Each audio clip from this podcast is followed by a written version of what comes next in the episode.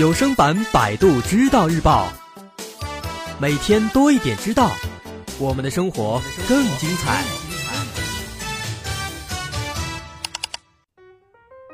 今天咱们看一个很有意思的问题：说潜艇碰见驱逐舰就是老鼠遇见猫，这是一个很有意思的问题。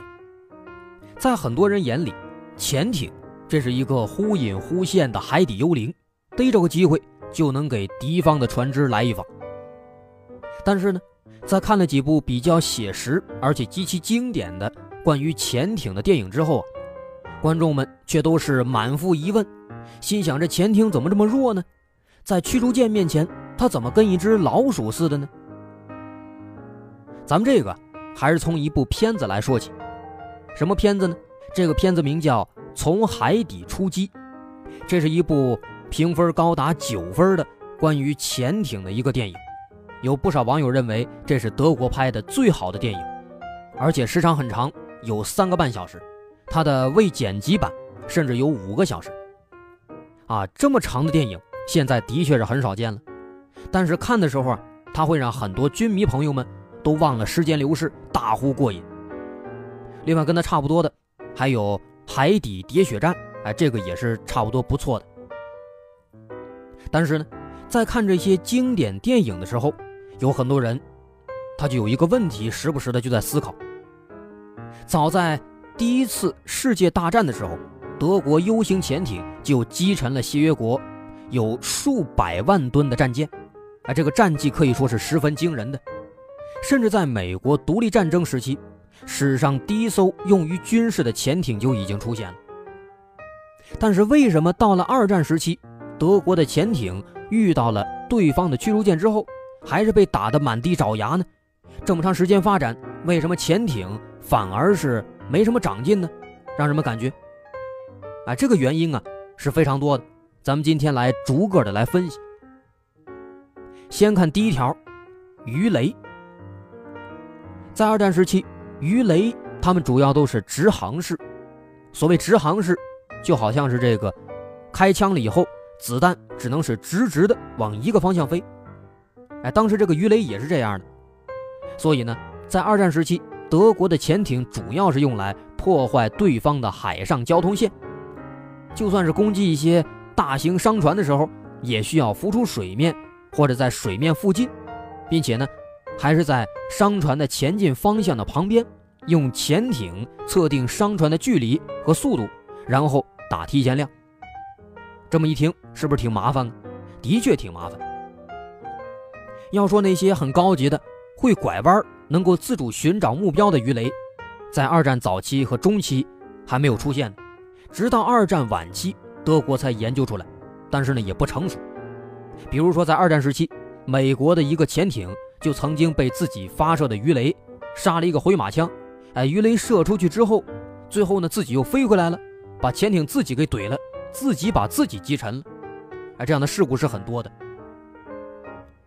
那么当潜艇它为了躲避驱逐舰下潜到深海之后，潜艇呢，它也是没法向水面上的驱逐舰发射鱼雷的，因为你根本就不知道在深海里边这个驱逐舰到底在哪，因为你在水底。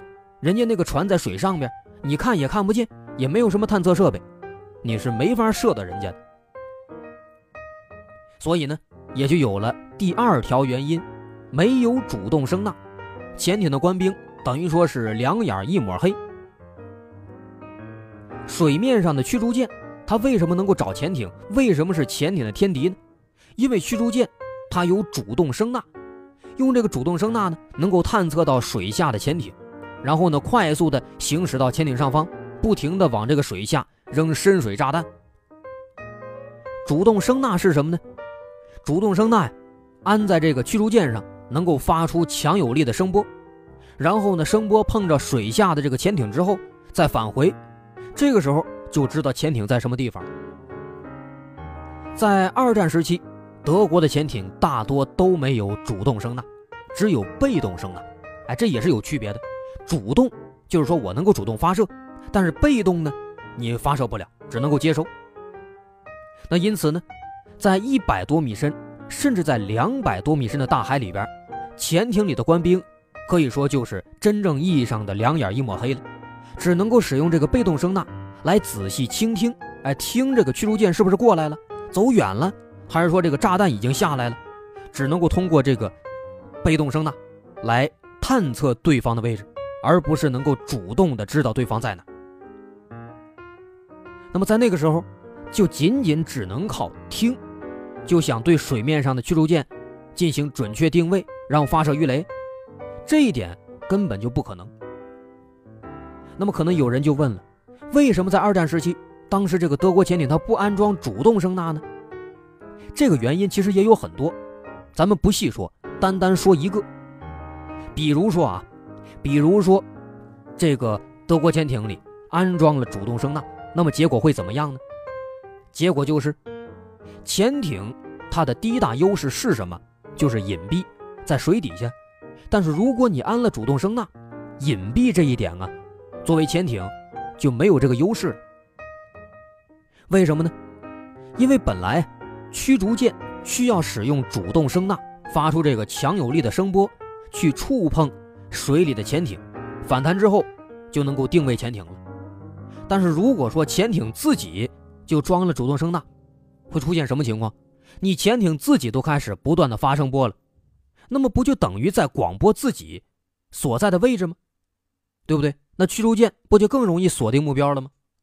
所以说潜艇上你根本就没有办法装这个主动声呐。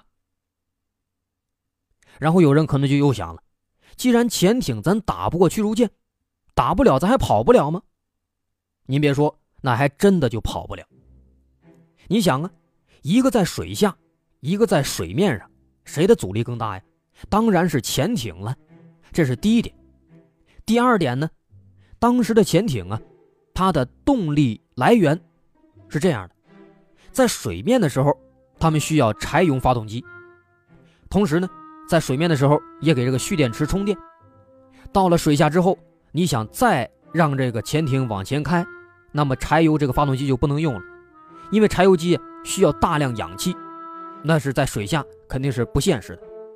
那么这个时候在水下就只能够靠这个蓄电池来作为动力了。但是这个动力非常慢，只有不到十节的速度，一般的潜艇速度也就是四或者五节左右。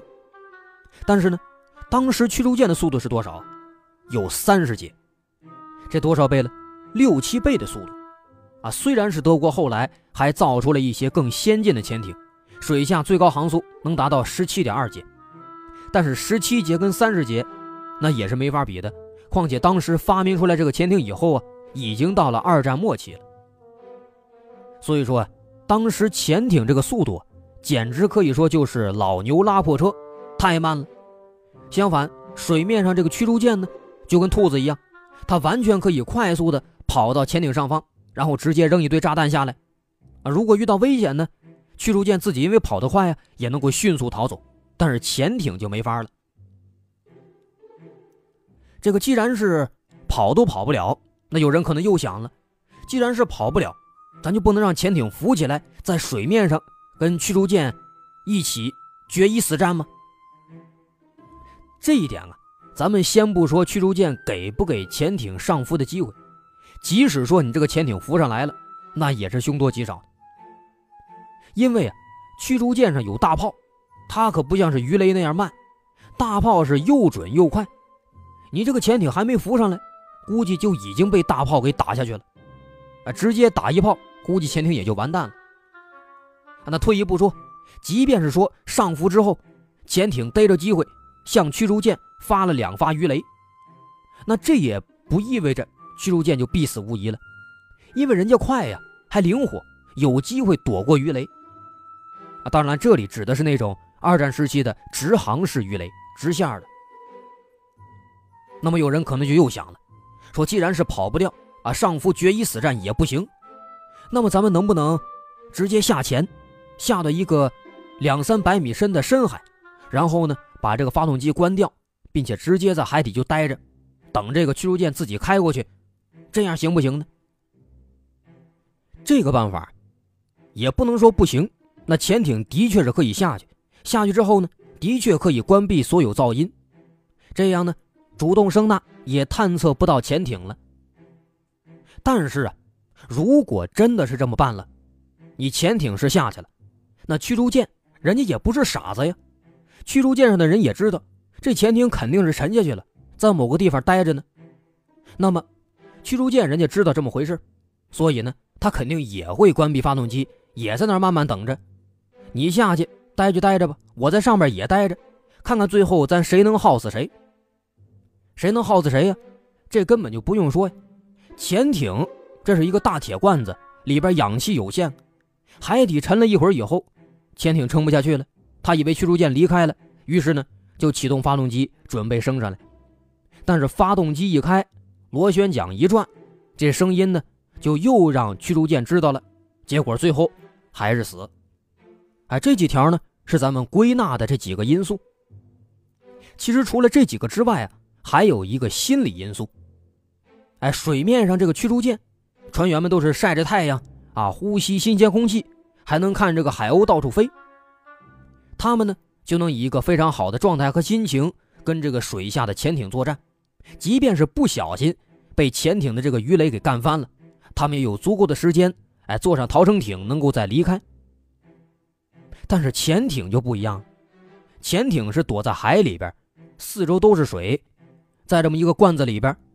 船员们都非常闷热不说，还呼吸着其他人所散发的这个汗味啊、脚臭味啊、厕所味啊，啊，这些还不重要，更重要的是，只要是击中了，那潜艇说不定哪个地方就出故障了。出故障以后，潜艇下沉，掉到几千米的深海，那肯定最后就全死了。所以，综上所述，在二战时期，这个德国潜艇虽然当时他干掉了同盟国大量的商船。让英国一度陷入困境，但是，当时潜艇遇到同盟国的驱逐舰的时候啊，一个最好的策略就是赶紧偷偷溜走，千万别招惹。